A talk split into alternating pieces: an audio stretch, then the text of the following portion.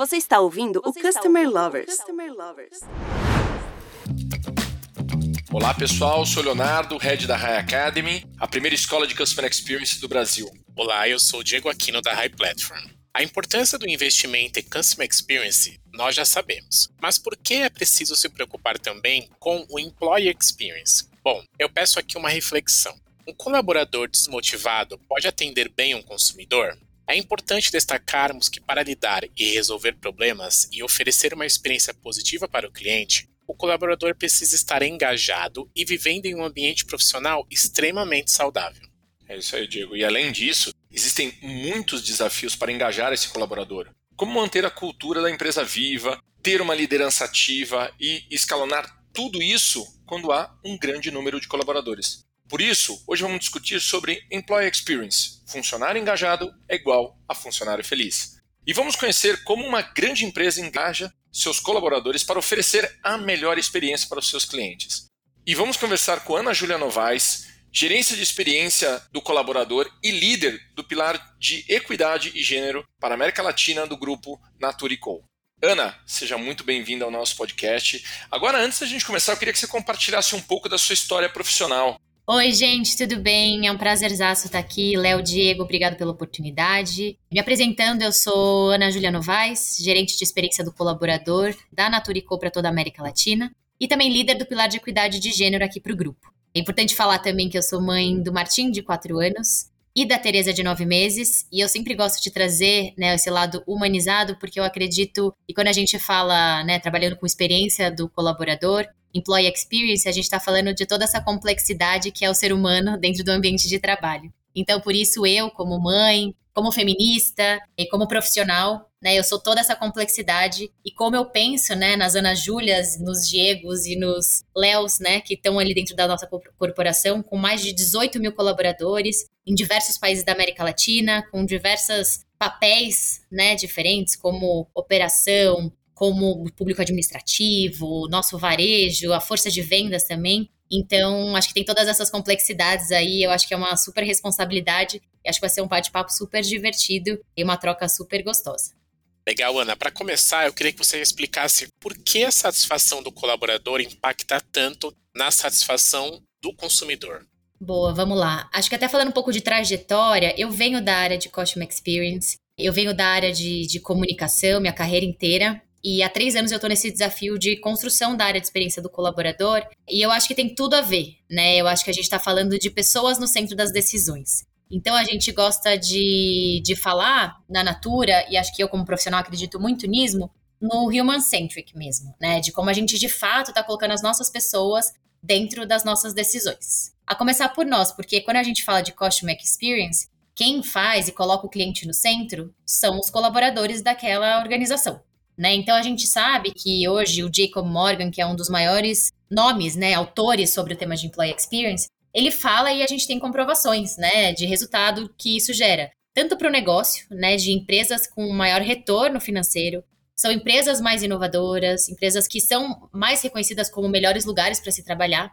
Então é claro que quando a gente fala, né, da satisfação do colaborador impacta na satisfação do cliente, eu acho que tem essa lógica de quando a gente está feliz, né, realizando o nosso trabalho, a gente consegue ser muito mais produtivo e alinhado com o propósito de, de fato, estar tá construindo algo e também a coerência, né, de cultura do cliente no centro. Ana, por que a experiência do colaborador é tão importante e quais são os benefícios para o negócio? E olhando assim sobre um prisma da Natura e com a América Latina, como, como vocês têm lidado com isso? Acho que falando primeiro, né, dos benefícios, acho que eu já pontuei alguns pontos anteriormente, até de estudos que foram feitos, né, em relação ao impacto direto. Então, é isso, assim, quando a gente trabalha a jornada, a gente consegue entender, né, o mapeamento da jornada, do ciclo de vida dos nossos colaboradores.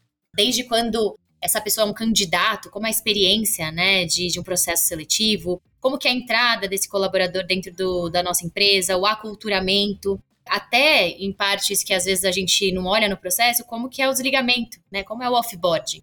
Então, quando a gente olha isso de uma maneira estruturada, a gente entende quais são as maiores dores, onde estão os principais pontos de oportunidade, isso gera, sim, um maior retorno financeiro, porque as pessoas, a gente está de fato olhando para cada etapa dessa jornada e a gente está cuidando dos momentos que importam para esses colaboradores. E aí sim é muito importante a gente olhar personas, públicos, né? Porque tem, tem uma complexidade, como eu falei no começo, né? De, de somos seres humanos complexos, né? Mas quando a gente de fato trabalha e foca dentro da nossa estratégia de negócio, o tema de employee experience, ele é muito importante para o negócio porque ele traz mais retorno financeiro, ele traz menos turnover, traz mais agilidade, né? Traz entendimento de fato do que quais são as principais oportunidades para a gente nos processos de pessoas. A partir da voz e dos dados que a gente tem da voz dos nossos colaboradores, das nossas pessoas. Como a gente faz isso com um cliente final, por exemplo.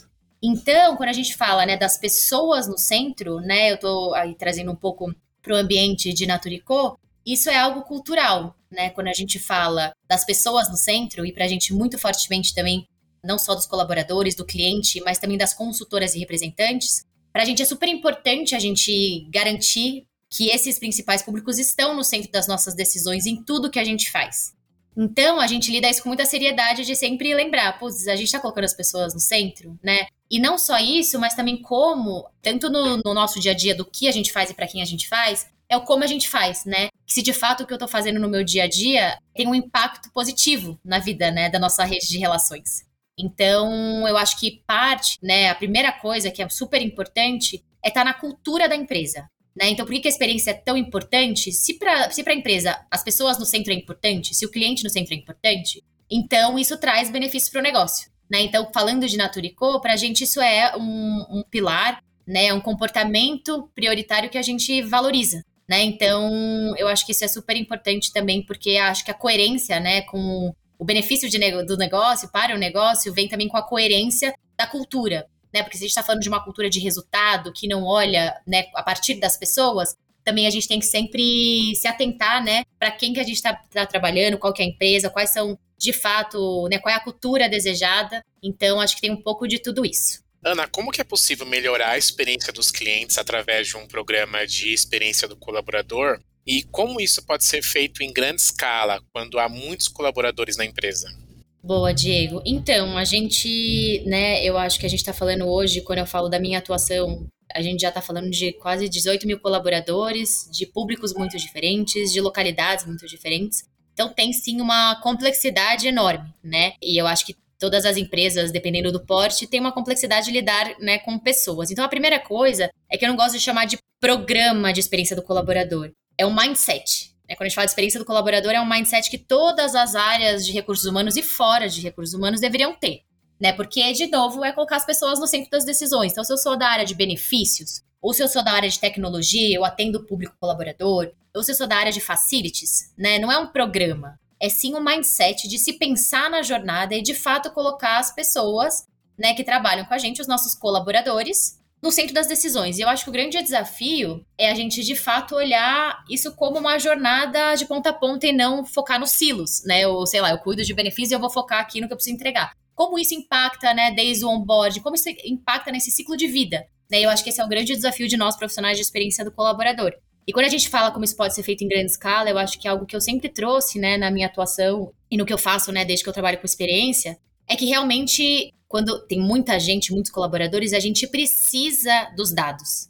E eu gosto de falar, né? A gente tá, tá, tá na moda, e acho que não só na moda, mas tá como, como algo prioritário hoje para as áreas de pessoas, que é o People Analytics. E eu gosto de chamar de people listening, né? Como de fato a gente coloca a voz e tenta, tenta a partir desses 18 mil pessoas que eu tô falando, né? Independente da realidade de onde você trabalha, mas como a gente precisa cada vez mais evoluir para dados, né? Para dashboards, para a gente ter inteligência, predição. Então é fundamental que a gente tenha essa voz, a, voz né, das nossas pessoas de uma forma organizada para a gente entender o que, que eu preciso fazer que vai gerar maior impacto para a maior parte das pessoas, como eu segmento, como eu entendo quais são essas complexidades. Então a gente precisa e a gente também trabalha, né, com, com ferramentas, com cada vez mais, né, encontrando essa maneira de entender também esses dados correlacionados a dados de negócio, não só das nossas pessoas, mas dados também de resultado para a organização, para a estratégia. Então é fundamental esse trabalho. Eu acho que os dados cada vez mais é um grande desafio, porque para a escala a gente precisa, né, dos dados. A gente precisa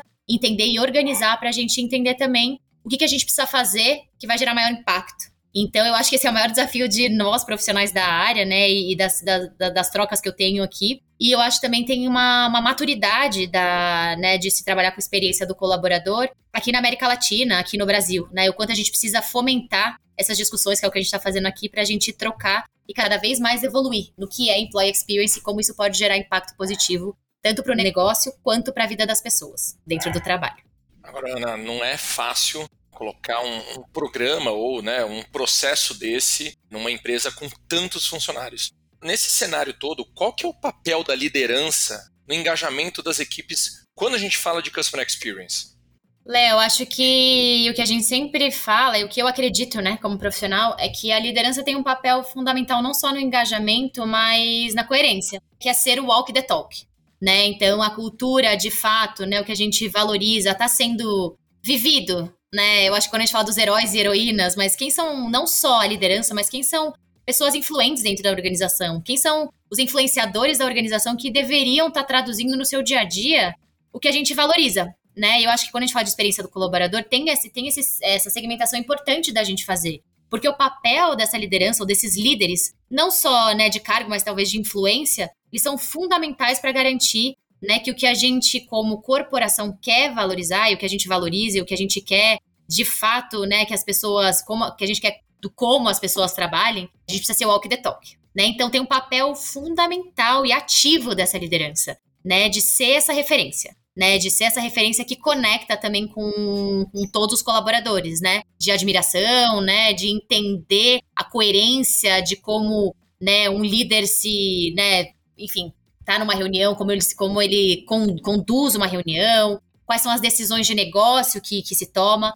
Então, é super importante. E quando a gente fala, né, de customer experience, de colocar o cliente no centro, eu acho que também é super importante a gente falar dos líderes que colocam os seus colaboradores no centro, né? Quando a gente está falando agora até num contexto né, da pandemia em que bem-estar mental, saúde mental e níveis de burnout crescendo pra caramba, eu acho que a gente precisa começar não só pensando no resultado final, né, ou do que a gente precisa entregar e tal, mas a gente precisa cuidar da gente. Né, eu acho que esse é um papel super fundamental que acho que estar na Naturico e falar sobre isso é algo que super é super importante, né, pra gente. Então, e para mim como profissional também. Então, acho que o papel dos líderes é esse. Para gerar engajamento, você precisa ser coerente. Você precisa ser coerente com a cultura, com os valores, com o propósito. E tem que ser no dia a dia, né? Isso, isso acontece no dia a dia, nas coisas, nos detalhes que a gente acha que passam super despercebidos. Então é um papel realmente super, super, super fundamental. Ana, quais são as estratégias para manter a cultura do Customer Experience viva entre os colaboradores e como que vocês fazem isso na, Turico, na América Latina? Diego, acho que como eu falei anteriormente, eu acho que antes, né, da gente falar, enfim, como manter uma cultura de, de CX, né, na empresa, eu acho que primeiramente precisa entender se de fato a sua empresa ela vive isso ou ela quer viver isso, né? Então acho que é um comportamento que deveria estar dentro da estratégia. De fato, isso é prioridade ou eu estou trabalhando no curto prazo porque tem uma estratégia de resultado. Então acho que o primeiro passo, né, quais são as estratégias para manter a cultura, é se de fato se perguntar, essa é a cultura que eu quero ter? é como, eu, como os líderes atuam no dia a dia nas escolhas que a gente faz como corporação. Então, acho que esse é um primeiro passo. E se sim é uma escolha, né? Se é uma estratégia, né, de colocar o cliente no centro, como a gente sabe, né, de comportamentos, como é o exemplo da Amazon, né, de ter uma cadeira que é famoso, que é famoso, né, de ter uma cadeira ali sempre do cliente para lembrar que o cliente precisa estar no centro das decisões. Eu acho que esses são, são símbolos e sistemas que reforçam, né? Eu acho que quando a gente trabalha cultura, precisa entender quais são essas estratégias de reforço da cultura. Através de ativação, através de processos, como a gente coloca isso dentro dos processos, dentro da avaliação de desempenho, né? Se eu vou avaliar algum colega de trabalho, e o que, que, eu vou perguntar? Putz, você coloca o cliente no centro? Me, me deu exemplo de, de, de, alguma situação em que você colocou o cliente no centro. Eu acho que isso tem que estar nos processos, né? De, de como isso se mantém vivo no dia a dia das pessoas, que acho que isso é uma primeira coisa. E eu acho que como a gente faz isso hoje, eu acho que tem a ver com um pouco do que eu falei, né? Eu acho que a gente coloca hoje nosso, no nosso avaliação de desempenho, a gente coloca dentro dos nossos processos para reforçar, né, reforça como um comportamento prioritário, né, de de fato colocar o cliente no centro, para a gente, principalmente a consultora e, e, representantes, né, mas, mas eu acho que, de novo, reforçando um pouco do que eu acredito na Júlia, é que, que se a gente não coloca os colaboradores no centro, é muito difícil a gente ter pessoas felizes e engajadas para, de fato, viverem a cultura do cliente no centro. Né? Então, acho que para a gente ter coerência e ser walk the talk, tudo isso, eu acho que a gente precisa passar por essas etapas. Então, quando a gente fala de conceito de human-centric, será que no dia a dia mesmo a gente está colocando o cliente no centro? A gente está se colocando no centro?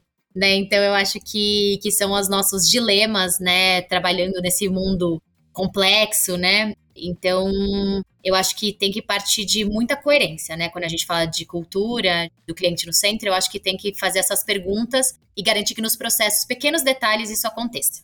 Ana, muito legal isso que você citou, né, da simbologia para reforçar uma cultura, né? Não basta apenas ter um programa ou ter um discurso muito legal. Eu entendo que quando o funcionário trabalha fisicamente, né, ele precisa estar tá sendo impactado, né, que é o famoso aquelas comunicações de endomarketing, né, muitas vezes é por simbologias ou algo que reforce uma ideia que a empresa quer seguir. E nesse caso, a ideia da simbologia de colocar o cliente no centro de tudo. Muito legal essa lembrança que você trouxe aí da cadeira da Amazon. Agora, entrando para um outro ponto, né, acompanhar o engajamento do, do, dos colaboradores é fundamental nesse sentido. Quais dicas você poderia compartilhar para as empresas acompanharem de forma correta esse engajamento? E há alguma meta que relacione com o Customer Experience? Léo, é, acho que até pegando o gancho, né, do que a gente está conversando, engajamento, para mim, tem várias métricas que você pode usar em experiência do colaborador, né? E eu acho que isso a gente está construindo como comunidade de quem está desbravando aí o que é employee experience aqui, principalmente no Brasil, na América Latina, como eu falei. Mais engajamento, para mim, Ana Júlia, como profissional, é o output de um bom trabalho de gestão de jornada e experiência do colaborador. Então, assim, hoje, quando a gente fala de experiência do colaborador, o principal indicador é o INPS, o Employee Network Promoted Score, que a gente também trabalha quando a gente trabalha com Customer Experience, para entender se a experiência desse colaborador está sendo satisfatória dentro das etapas da jornada.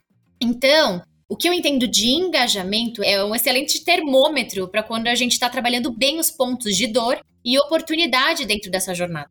Né? E eu acho que isso é muito valioso se a gente tem um bom engajamento, a gente tem pessoas dentro do trabalho, colaboradores mais felizes, satisfeitos e engajados, que naturalmente, e acho que seria essa a predição e correlação de dados que, que é o que a gente vem buscar como comunidade, do quanto isso impacta de fato na, na experiência do cliente. A gente consegue falar né, que talvez uma área tal que está com engajamento muito alto ela está trazendo mais melhores resultados, está colocando mais o cliente no centro. E eu acho que essa meta, né, de, de como uma se relaciona com a outra, que cada vez mais é o que eu falo do people listening, como a gente faz essa correlação cada vez mais.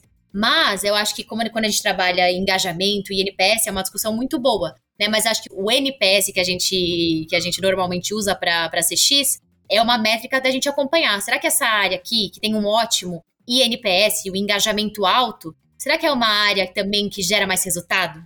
E eu acho que são essas perguntas, e eu acho que isso que vai cada vez mais comprovar a teoria do Jacob Morgan, de que sim, essas empresas que trabalham bem, né, o employee experience, elas trazem mais resultado, elas têm menos turnover, elas têm, né, são reconhecidas como melhores empresas para se trabalhar. Então eu acho que até um, um case, um dia, uma vez eu fiz um benchmark no Airbnb, e o Airbnb algumas vezes foi reconhecida como uma das melhores empresas para se trabalhar. E eu perguntei para o time, né, de pessoas, mas o que, que vocês fazem? E eles, nada, a gente trabalha a partir do design. Então, assim, eles colocam é, é, radicalmente, eles mudam a cada não sei quantos meses, eles vão lá, ou eles né, escutam o colaborador e eles mudam processos, porque para se adequar à coerência da cultura deles de ser radicalmente pensado no design, de radicalmente colocar o colaborador no centro. Então, isso também gera essa coerência que a gente falou aqui da literatura, né, do Jacob Morgan. Mas, de novo, acho que o que eu falo é a gente precisa trazer a coerência no dia a dia, né, Léo, que é o que você trouxe, assim. E eu acho que tem esse desafio que você trouxe também, que acho que agora com modelo híbrido, modelo presencial junto e modelo 100% remoto, é como a gente traz toda essa coerência dos detalhes também, não só para o ambiente físico, porque, porque quando a gente fala de employee experience, são três principais pilares, né, que o Jacob Morgan traz que é cultura, tecnologia e o ambiente físico. E como esse ambiente físico vira cada vez mais tecnológico, e a partir da cultura e da tecnologia, a gente consegue também traduzir tudo isso que a gente tinha antes no ambiente físico para esse mundo que agora é mais anywhere office, né? Independente de onde você está, você consegue sentir essa cultura e consegue sentir esse vínculo, esse engajamento. Hoje a Ana trouxe a importância do cuidado com o colaborador e o impacto disso na experiência do cliente. E a gente viu também como a cultura vivida na empresa está relacionada aos resultados da marca e também no engajamento com o consumidor. Ana, muito obrigado pelo papo e por trazer um tema tão importante para o contexto atual e pela situação que a gente vive hoje. Agora eu vou deixar um espaço para você dar um recado final para os nossos seguidores. Obrigada, Diego. Acho que de novo uma honra estar aqui. Obrigada a vocês que estão aí ouvindo a gente. E vamos continuar conversando, né? Eu acho que aqui eu trouxe muito do que eu acredito. E eu acho que o mais importante é a gente fomentar essa discussão, seguir discutindo o quanto de fato a gente está pensando nas pessoas, né? Acho que num ambiente complexo, num mundo complexo, acho que a gente tem que estar tá aqui e eu acredito nesse tipo de troca para a gente avançar. E falando de experiência do colaborador, eu acho que cada vez mais é fundamental a gente trabalhar esse tema nas organizações, muita responsabilidade, porque ele é fundamental, como eu falei, para a gente traduzir a cultura desejada pela empresa, mas também para a gente garantir marcas mais coerentes, né, do que a gente fala para fora, ser vivido de fato internamente no dia a dia das pessoas no trabalho. Então, eu deixo aqui um grande abraço e contem comigo, né? Seguimos juntos na discussão e até a próxima. Muito obrigada, gente. Ana, mais uma vez, muito obrigado por compartilhar todo esse conteúdo com a nossa comunidade. E para quem está acompanhando a gente, continuem acompanhando a gente nos próximos episódios, nos nossos canais do YouTube e do Spotify. E até a próxima. Obrigado, gente. Tchau, gente. Obrigada. Você acabou de ouvir o Customer Lovers, o podcast da High Platform. Dá uma acessada no nosso Insta e se liga no conteúdo que rola por lá.